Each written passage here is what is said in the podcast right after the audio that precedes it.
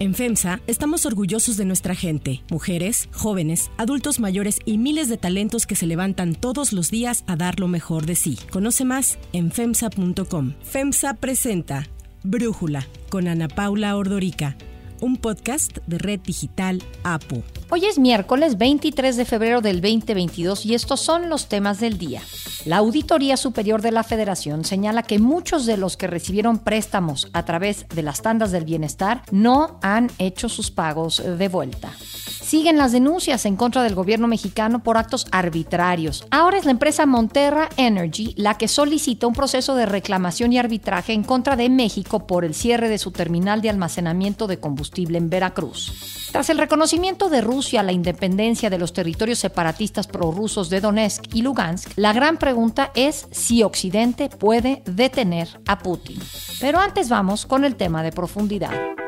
Los delitos del fuero federal tienen una reducción. En enero del 2022 hubo 5.313, es decir, 41.3 delitos menos. Este enero es el enero más bajo en este tipo de delitos, al menos desde hace siete años. Así habló Rosa Isela Rodríguez al dar a conocer el informe mensual de seguridad, en donde mencionó el éxito que se ha tenido en la disminución de los delitos del fuero federal, como son los delitos contra la salud, los relacionados con armas de fuego y explosivos. A pesar de estos datos, aún hay 30.000 muertos anualmente por causas violentas en México, lo que nos deja como el séptimo más violento de todo el mundo. Además, el informe más reciente del Índice de Paz Mundial nos coloca en el lugar 140 de 163 países. La violencia en México está en un nivel crítico. Estas últimas semanas han estado llenas de violencia en todo México. En Colima hay enfrentamientos, narcomensajes y ejecuciones desde hace 15 días, la mayoría a causa del choque entre grupos criminales rivales, situación que muestra el aumento de más de 200% en su tasa de víctimas registradas. Tan solo en el primer mes en Michoacán se han contabilizado 233 homicidios. Además, el crimen organizado ha amenazado a los agricultores de limón y aguacate afectando a productores y consumidores. En Zacatecas, la violencia ha aumentado un 69% en comparación con el sexenio de Enrique Peña Nieto,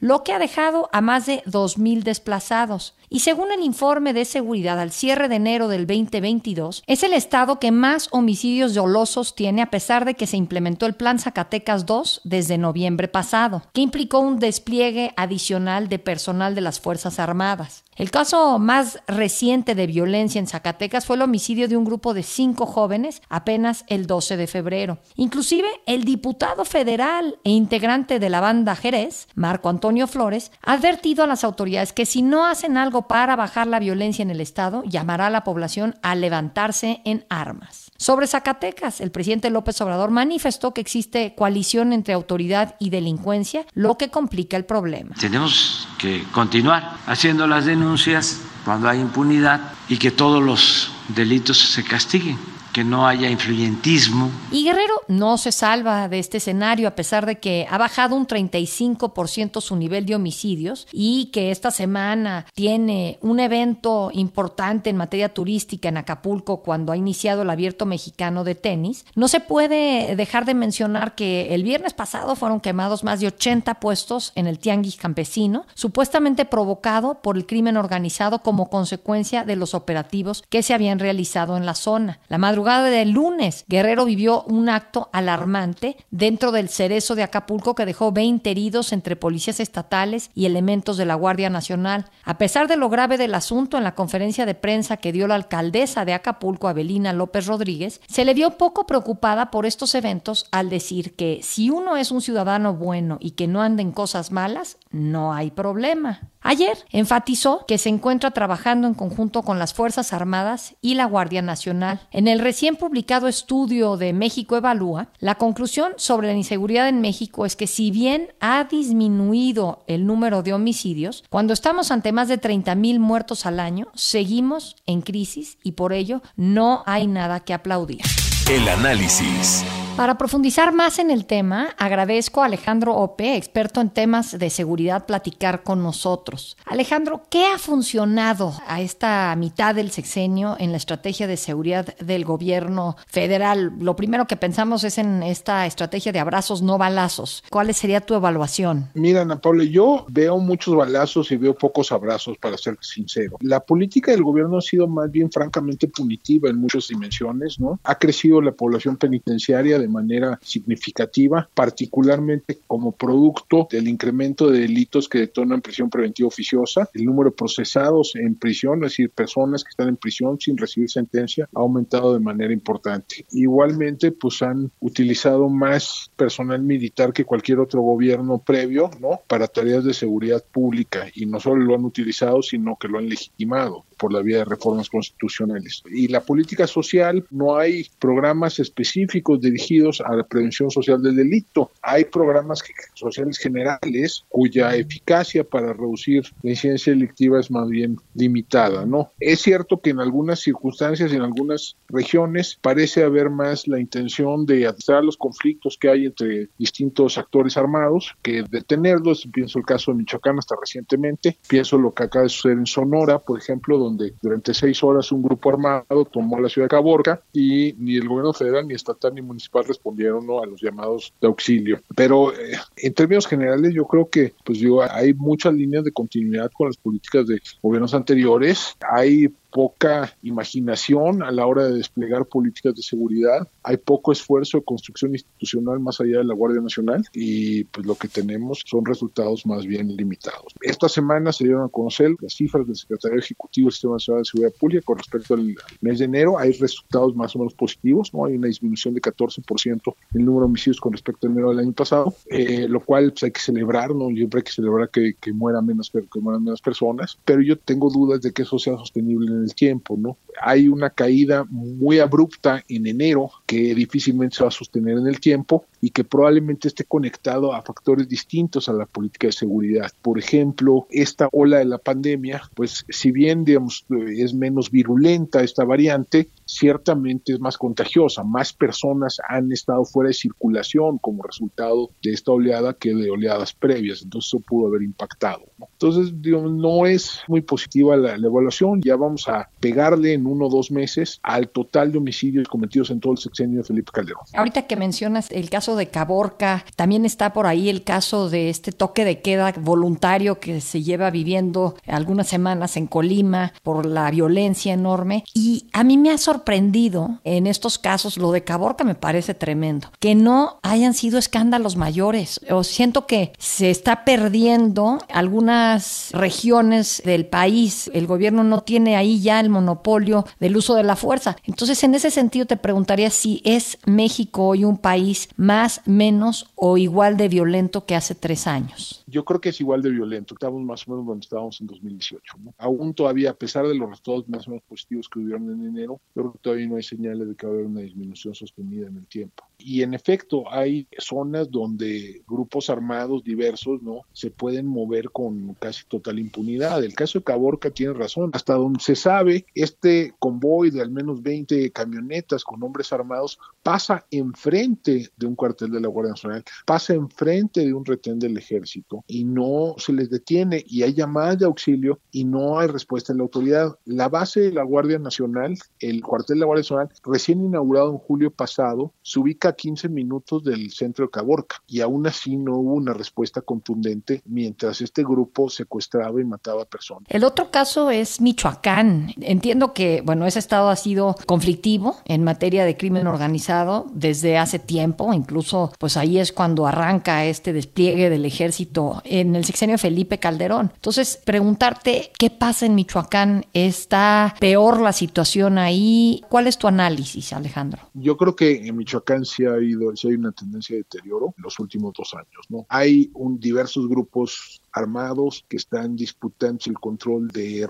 rentas ilícitas diversas. Uno es el, la producción de, drogas, sobre todo drogas sintéticas, sobre todo metanfetamina. Otro es la extorsión, la extorsión a sectores ilegales y sobre todo a sectores lícitos, ¿no? A la agroindustria michoacana, que es muy importante, el limón, el sector limón, el sector del aguacate. Y estos grupos han venido pues asolando a la población civil y el gobierno hasta recientemente había decidido no intervenir, o sea, estaba presente, pero no frenaba el conflicto, solo lo administraba, ¿no? Acaban de lanzar hace algunos, hace unos días un operativo en Michoacán, en la región de Aguililla, ¿no? Acaba de, de enviar más personal militar a esa zona. Yo espero que tenga éxito, pero sí hay que recordar la historia de Michoacán, ¿no? Ese es el cementerio de los operativos federales fallidos, falló el de 2007, no 2006, 2007, falló el de 2014, fallaron varias intervenciones de menor calado en el medio. Entonces, allí yo creo que el problema de fondo que seguimos suponiendo que la simple presencia federal es suficiente para pacificar ese estado, no ha habido ningún intento eh, robusto, ¿no? de fortalecer a las instituciones y sostenido de fortalecer a las instituciones de seguridad y justicia locales. No hay confianza de que la presencia federal va a ser suficientemente prolongada y en tamaño suficiente para que las comunidades se sientan seguras y empiecen a cooperar con la autoridad. Hay un temor ¿no? en muchas comunidades de que llegan los soldados, eh, se quedan ahí unas semanas y luego se van, ¿no? porque hay una emergencia en otro lado. Y entonces los que cooperaron con la autoridad se vuelven blanco de represalias ¿no? de algunos de los actores armados ¿Y hay alguna forma que pensemos en que la situación puede mejorar en lo que queda del sexenio, en los 31 meses que le queda a Andrés Manuel López Obrador? De manera sostenida no, yo, porque yo creo que no ha habido un esfuerzo de transformación estructural del sector seguridad y justicia. Se sigue confiando en, poner botas en el terreno, ¿no? desplegar más y más ejército, más y más Guardia Nacional, sin fortalecer capacidad de investigación criminal, sin dar un impulso serio para el fortalecimiento de las policías estatales y municipales, sin atender el problema que implica, digamos, que, implica las fiscalías, ¿no? Como embudo, ¿no? De, las acciones de investigación criminal, sin incrementar de manera suficiente los recursos para el sector, ¿no? Yo no veo razones para suponer que va a haber una mejoría sustancial. Alejandro, muchísimas gracias por tu análisis y por platicar con nosotros.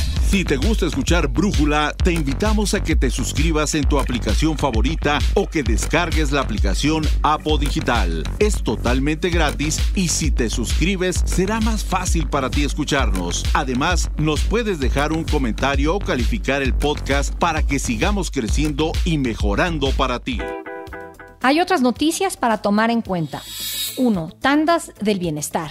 El programa de microcréditos para el bienestar, mejor conocido como Tandas del Bienestar, no funcionó como se pensaba. De los cerca de 500 mil beneficiarios que recibieron apoyos, el 61%, es decir, poco más de 300 mil, no reembolsaron el dinero que se les prestó. Las Tandas del Bienestar son un programa de préstamos para negocios, pequeños préstamos realmente, que así fueron explicados por López Obrador en el 2019. El que tiene un negocio pequeñito que necesite un crédito va a recibir ese crédito a la palabra, sin intereses. Y hablo de tanda porque va a ir pagando mes con mes. Los préstamos inician con un monto de 6 mil pesos que se deben pagar en un año. Ya después de hacerlo, se puede acceder a otro préstamo de 10 mil pesos y este proceso se repite hasta alcanzar un crédito máximo de 20 mil pesos. Por eso decimos que es un préstamo realmente pequeño. Pero, pues para el 2022, el programa ni siquiera ha sido considerado en el presupuesto de egresos. El presidente aseguró que operará con el dinero que los beneficiarios regresaron, aun cuando, según una solicitud de transparencia presentada por Animal Político, los recursos recuperados son de apenas 800 millones de pesos, es decir, el 11% de los más de 7 mil millones que el programa tuvo entre el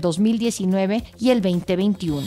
2. Demanda a México. Monterra Energy, una empresa con sede en Houston, Texas, presentó una notificación de intención para someter una reclamación arbitraje en contra de México para recuperar el valor de su terminal de almacenamiento de combustible en Tuxpan, Veracruz. La empresa indicó que sus instalaciones fueron cerradas por elementos de la Guardia Nacional y de la Agencia de Seguridad, Energía y Ambiente, la ASEA, desde el 13 de septiembre y no se les ha permitido permitido operar desde entonces, pese a que aseguran haber cumplido con todas las regulaciones de la Secretaría de Energía. Por los daños ocasionados, Monterra estaría buscando una compensación de 667 millones de dólares más intereses y gastos legales. Monterra Energy no ha sido la única empresa de inversión estadounidense a quien el gobierno federal le ha cerrado una terminal de combustible. Autoridades también lo hicieron con terminales de Yenova y Bulkmatic. En total, las inversiones en las tres terminales de almacenamiento sumaban 1.500 millones de dólares. Tuxpan, en Veracruz, es el punto de entrada del 80% de las gasolinas que se consumen en nuestro país. Estos cierres ocurrieron justo cuando el presidente López Obrador envió su iniciativa de reforma eléctrica al Congreso.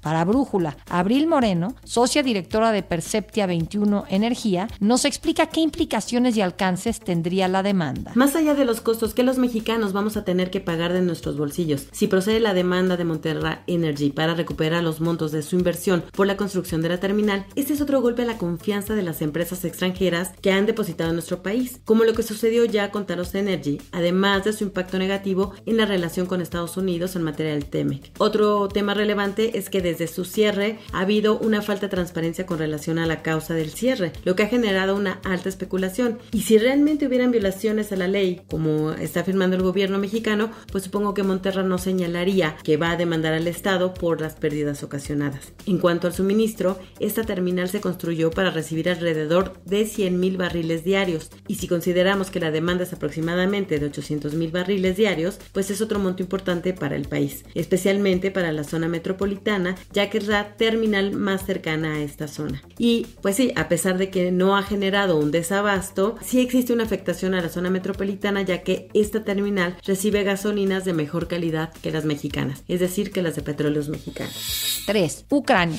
Ante la decisión del presidente ruso Vladimir Putin de reconocer la independencia de los territorios separatistas prorrusos de Donetsk y Lugansk, Estados Unidos, Gran Bretaña y Europa anunciaron un primer bloque de sanciones a Rusia con el objetivo de aislar a Moscú del sistema financiero occidental. Para Brújula, Rainer Matos Franco, internacionalista, nos explica qué hay detrás del reconocimiento de independencia de Donetsk y Lugansk por parte de Rusia. El reconocimiento de Rusia a las repúblicas populares de Donetsk y Lugansk en el este de Ucrania tiene básicamente dos objetivos. Uno es continuar esta violación de la integridad territorial de Ucrania con el objetivo de que le sea imposible al Estado ucraniano ingresar en la OTAN. Al ser la OTAN una alianza militar, pues no acepta a candidatos que no tengan soberanía sobre todo su territorio. O sea, si Ucrania en algún momento sueña con entrar en la OTAN, primero tendría que resolver sus cuestiones territoriales, tanto en Crimea como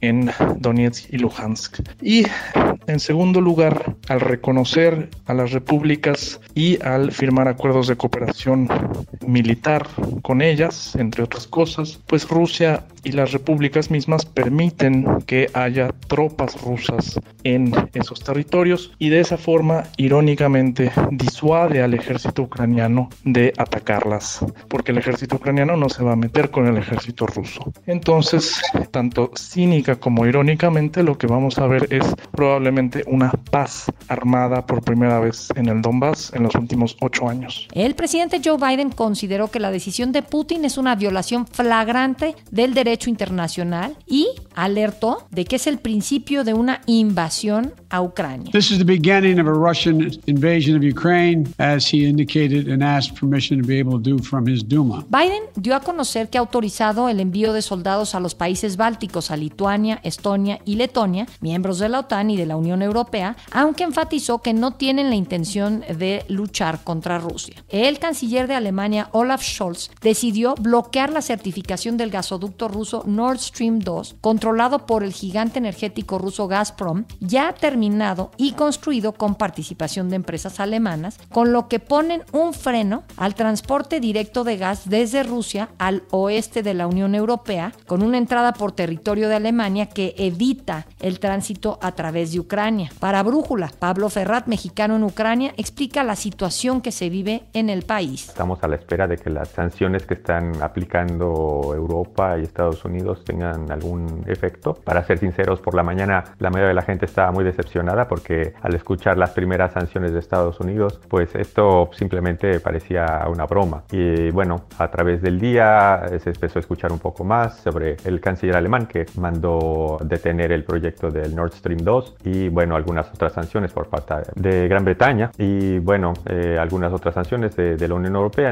Entonces, bueno, parece que ya va tomando un poco de forma, pero no sabemos si esto realmente va a detener el curso de la situación y bueno, pues es la incertidumbre, ¿no? De, de ver qué se va a desarrollar en los próximos días. Sobre la postura de México ante este conflicto, esto fue lo que dijo el canciller Marcelo Ebrard. Respaldamos el llamamiento que ha hecho el secretario general de las Naciones Unidas en favor de un proceso pacífico y el respeto a la integridad de Ucrania, que se establezcan los procesos políticos correspondientes y que se evite que se escale el conflicto. Yo soy Ana Paula Ordorica Brújula, lo produce Batseba Feitelson. En la redacción, Airam Narváez. En la coordinación y redacción, Christopher Chimán. Y en la edición, Omar Lozano. Los esperamos mañana con la información más importante del día. Oxo, Farmacias ISA, Cruz Verde, Oxo Gas, Coca-Cola FEMSA, Invera, Torrey y PTM son algunas de las muchas empresas que crean más de 245 mil empleos tan solo en México y generan valor como parte de FEMSA. FEMSA presentó Brújula con Ana Paula Ordorica, un podcast de Red Digital APO.